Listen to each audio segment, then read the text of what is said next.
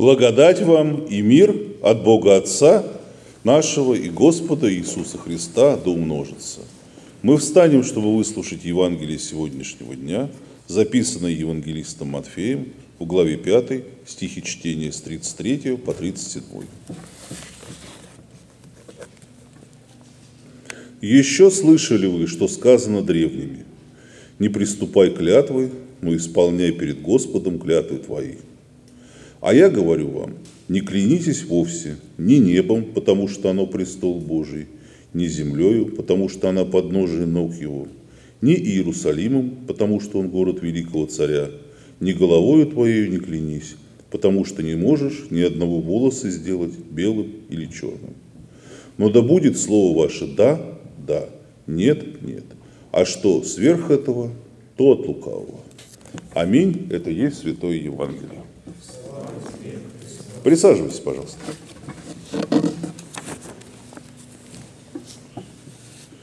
Любая ложь – это зло.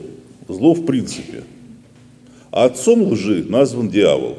Мы читаем в Евангелии от Иоанна. Когда говорит он ложь, говорит свое. Ибо он лжец и отец лжи. Когда люди говорят ложь, через них говорит дьявол. Нам надо хорошо об этом помнить, когда мы захотим в следующий раз кого-нибудь обмануть. Еще хуже, когда ложь маскируется под правду. То есть, когда человек говорит как бы правду, но не до конца, то есть полуправду. Это делается с целью, чтобы правду в принципе скрыть. Сообщаются какие-то отдельные разрозненные факты, которые имели место быть в действительности. Но общей картины человек не видит. Тем самым люди заставляют других людей поверить своим словам. Ведь если что-то из сказанного правда, легче поверить и всему остальному. В повседневной жизни, надо признать, мы редко помогаем бескорыстно другим людям. И, как правило, самым распространенным оправданием в этой ситуации является ну, такой вот ответ. Ну вот я бы тебе помог, но вот нет у меня такой возможности. Вот. Хотел бы, но вот не могу. Это тоже зло, и при том зло очень большое, которое рождает безразличие к человеческим страданиям и, как следствие, охлаждению любви. Мы помним слова Христа, которые он говорил о наступлении, одним из признаков наступления конца этого мира. По причине умножения беззакония во многих охладеет любовь. Вот ложь – это одно из средств, который ведет к охлаждению любви, любви к ближнему. Впервые ложь, прикрытую, замаскированную под полуправду, использовал дьявол против наших прародителей Адама с Евой. Мы читаем об этом, об этом на первых страницах Библии. Змей был хитрее всех зверей полевых, которых создал Господь Бог. И сказал змей жене, Подлинно ли сказал Бог, не ешьте ни от какого дерева в раю?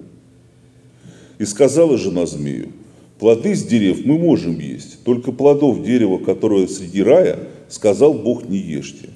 И не прикасайтесь к ним, чтобы вам не умереть. И сказал змей жене, нет, не умрете, но знает Бог, что в день, в который вы вкусите их, откроются глаза ваши, и вы будете как боги, знающий добро и зло.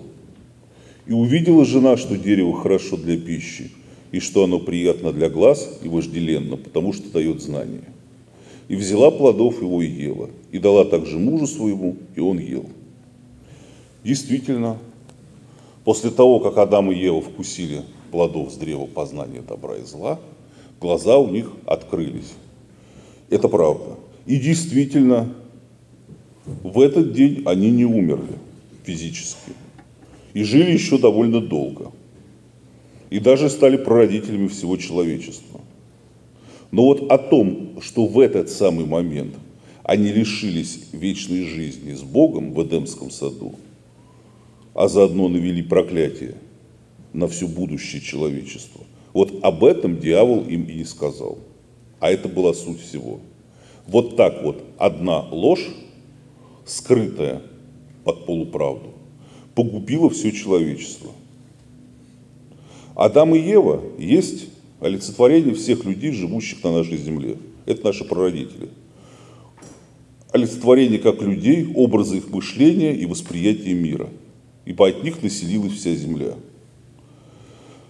Раньше, когда-то, они жили в раю, были наги и не стыдились, потому что не понимали разницы между собой. Возможно ли устыдиться самого себя? Как не знает разницы Бог, потому что Он родил всем и дал всем нам образ бытия. Мы все Его дети, мы все одинаково дороги Ему, одинаково любимы. У Него нет никакого лицемерия по отношению к каким-то отдельным людям. Адам и Ева были духовно едины и не ведали единоборства. Они имели одну душу на двоих, сплоченную через Бога, то есть через ее дух, выражающуюся любовью, отношением к ближнему как к самому себе, кротостью, добродушием, щедростью, стыдливостью, правдолюбием, смиренным мудрием, ибо только этими качествами на тот момент были наполнены их души. Ибо рай – это царство Бога на земле, так же, как в небесах, и объединение человека с Духом, исходящим от Бога. Только там, где люди едины с Богом через Его Дух, вот там наступает рай – это не какое-то отдельное место, это состояние, в которое, в котором можно пребывать только вместе с Богом. Вот этого на тот момент Адам с Евой и лишились.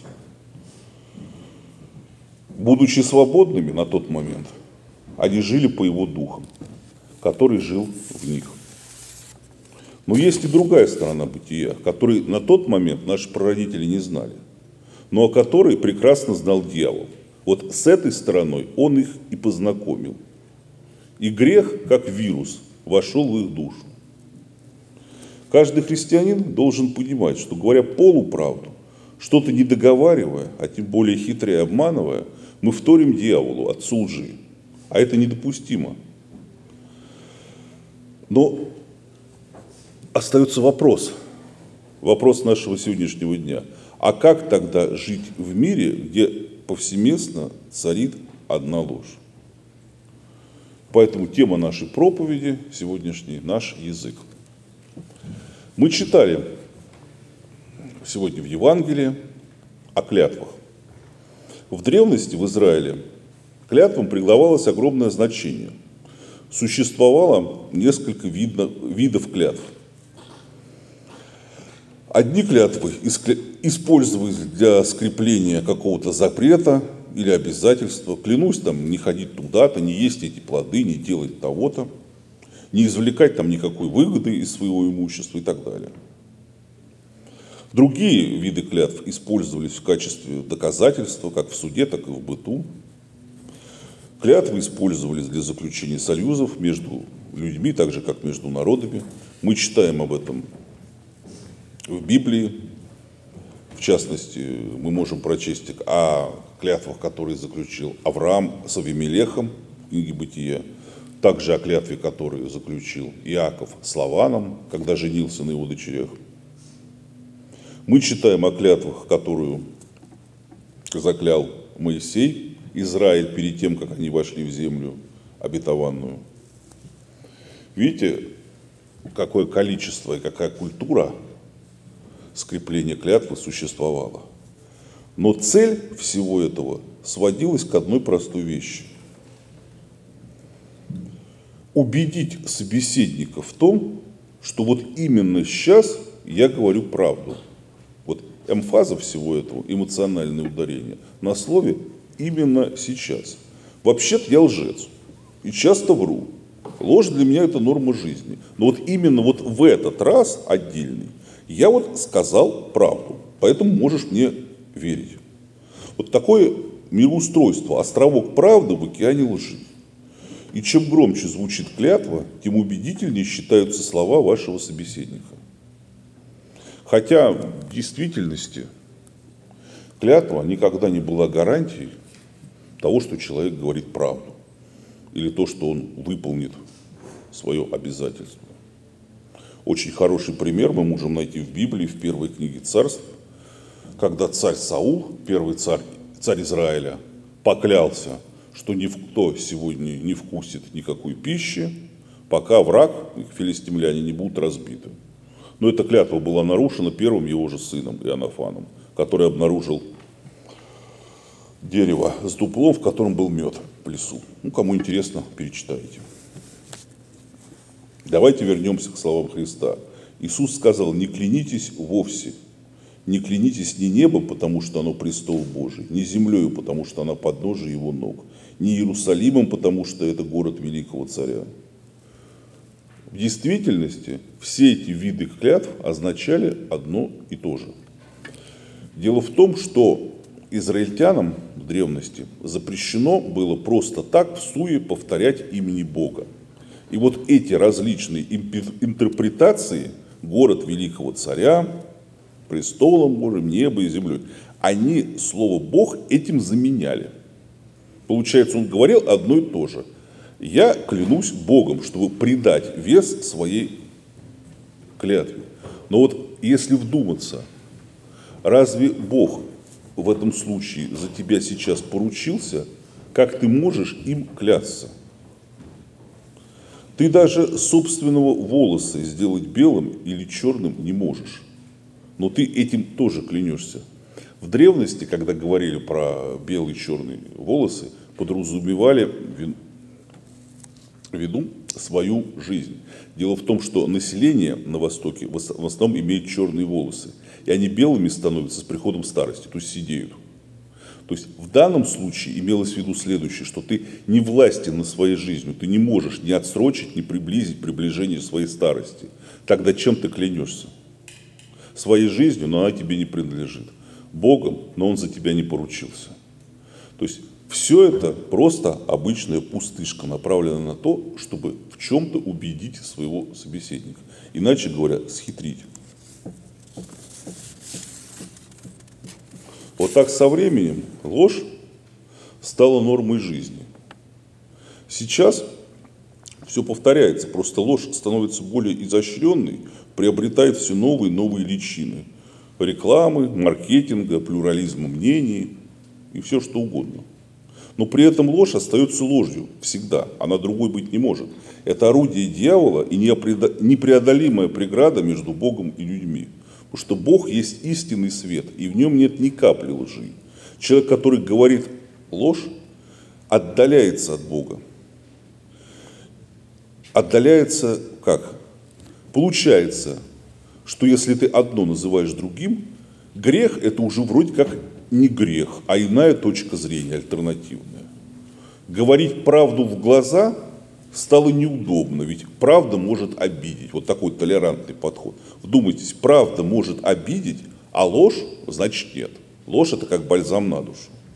Именно так и действует сатана, стараясь опутать ложью все вокруг себя и при этом придать этой форме лжи некую форму благочестия, чуть ли не заботы о ближнем. Мы читаем у Павла, что даже сатана принимает вид ангела света. Вот это один из его примеров. Правда иной раз жестока, но ее итог – это мир и благополучие. И какой смысл пить медленный яд, принимать лесть, любить ложь? Это все равно, что рыть яму самому себе. Обязательно потом сам же и попадешь. Потворствованию вранью делает лжеца лжецом потворствующего ей. То есть ложь рождает страх. Отсюда и слова Христа. Будет ваше слово «да», «да», «нет», «нет», а сверх того, то это от лукавого. В этом случае не нужны никакие клятвы для тех, кто говорит правду. Если, ну, допустим, я там, вы там все вокруг знаете, что вы здесь люди говорят только правду и никогда не лгут. Зачем тогда, в принципе, нужны какие-то правды? Мы, мы так верим. Правда – это единственная приемлемая форма взаимоотношений между людьми, даже если другие люди при этом нас обманывают. В ответ христиане всегда должны говорить только правду, потому что это приводит в действие наш главный, главное наше оружие, наш главный инструмент – это человеческую совесть. Совесть мы не видим глазами, но постоянно ощущаем ее присутствие внутри нас – если человек врет а мы в ответ говорим ему правду и поступаем с ним порядочно, мы его сжигаем изнутри. Вернее, не мы, а он сам себя сжигает изнутри, будучи обличаемый своей же совестью. Это очень сильное оружие, очень сильный аргумент в пользу того, чтобы говорить и делать только правду. Бог сам будет бороться и побеждать за нас. Голос совести, говорящий правду, вот наш язык. Павел об этом в первом послании Тимофея говорил так. «Имея веру и добрую совесть, которую некоторые, отвергнув, потерпели кораблекрушение в вере».